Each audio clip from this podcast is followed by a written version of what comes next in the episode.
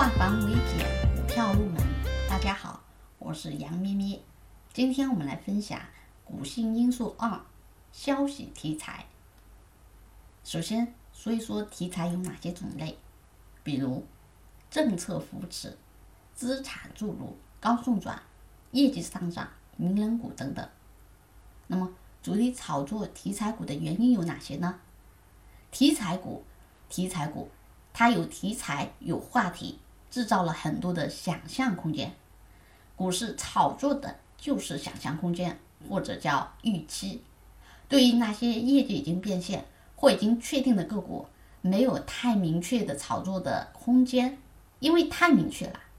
所以，题材股是主力炒作的主要对象之一。因为受某一个消息的刺激，可能就打开了市场无限的想象空间。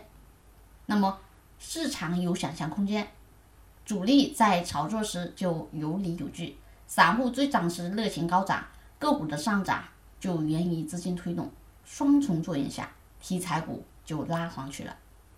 还有，题材股启动后，由于它凌厉上攻的势头，制造了巨大的财富效应，使得很多场外的资金会不顾一切扑入其中，这就引发羊群效应。让主力在炒作过程中又得到了市场的配合，又方便他后期的快速出货，这是主力介入题材股的主要原因。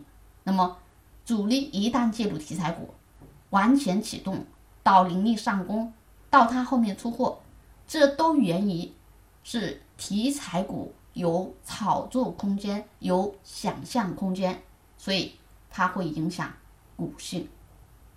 这是我们今天分享的五性因素消息题材。好，更多股票知识可以查看文字稿或者留言。